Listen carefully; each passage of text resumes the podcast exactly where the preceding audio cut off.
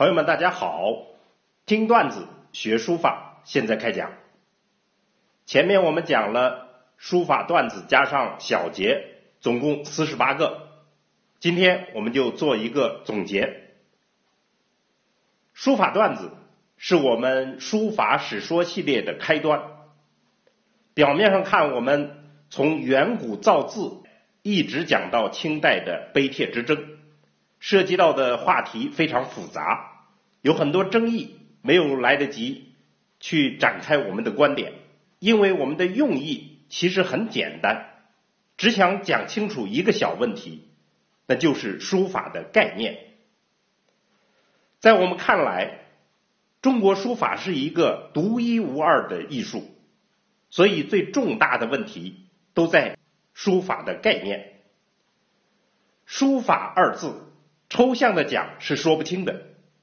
只有进入历史，从不同层面的历史案例中，能看清大致的庐山真面目。正是因为这一点，学习书法才总强调要临帖，而且永远如此。遇到了困惑，总是要回到古人那里去，重新寻找起点、方向、动力之类的基本问题。所以，我们便有了这样一个大胆的尝试。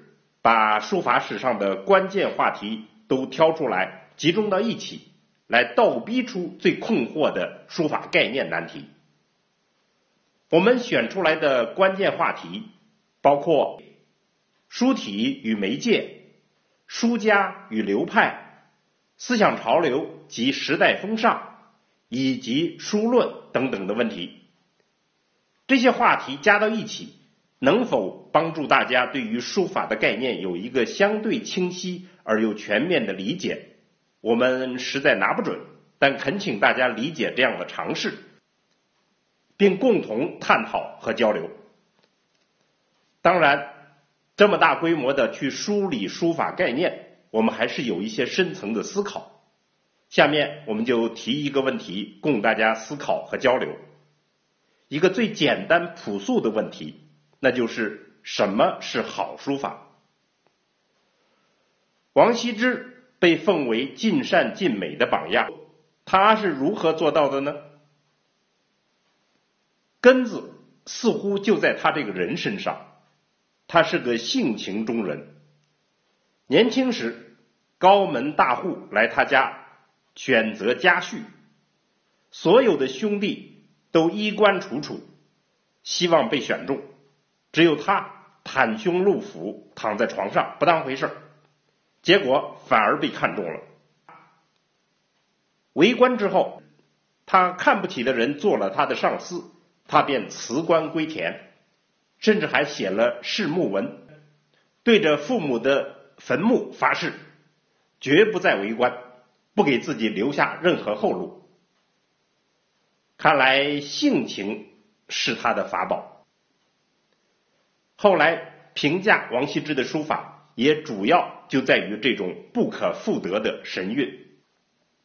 到了唐代，欧阳询把前人的经验总结为八绝三十六法，于是书法的关键似乎就在于掌握这些法度和技巧。欧阳询之后，唐人就把这种法度和技巧发挥到了高不可攀的地步。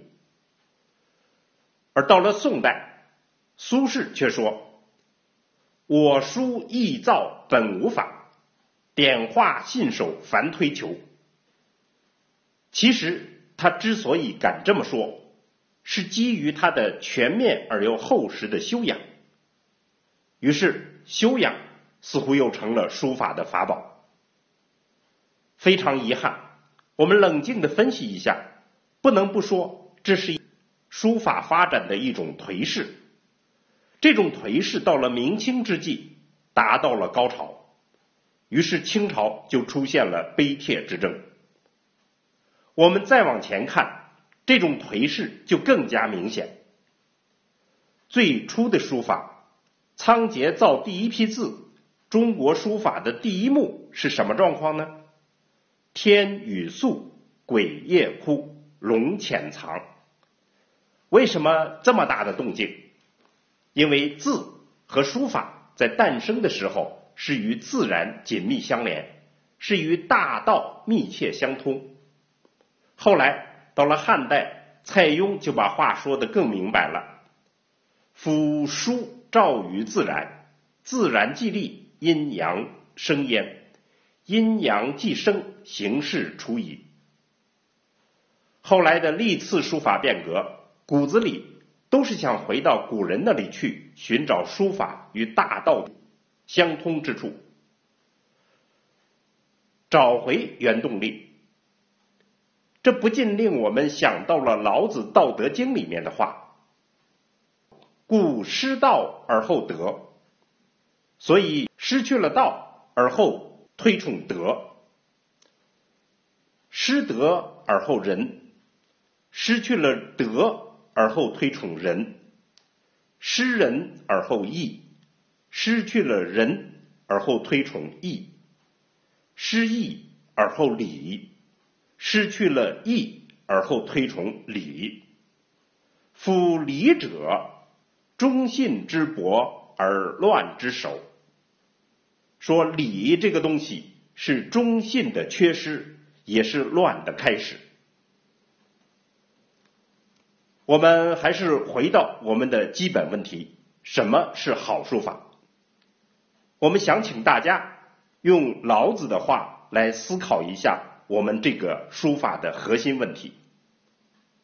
思考出什么样的结论，有赖于各位不同的悟性，而思考肯定是有益的，因为只有我们经常思考根本的问题。我们才能在日常的具体学习中不致迷失了方向。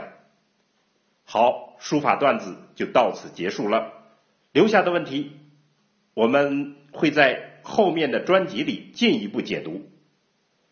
听段子学书法，我们下一个专辑再见。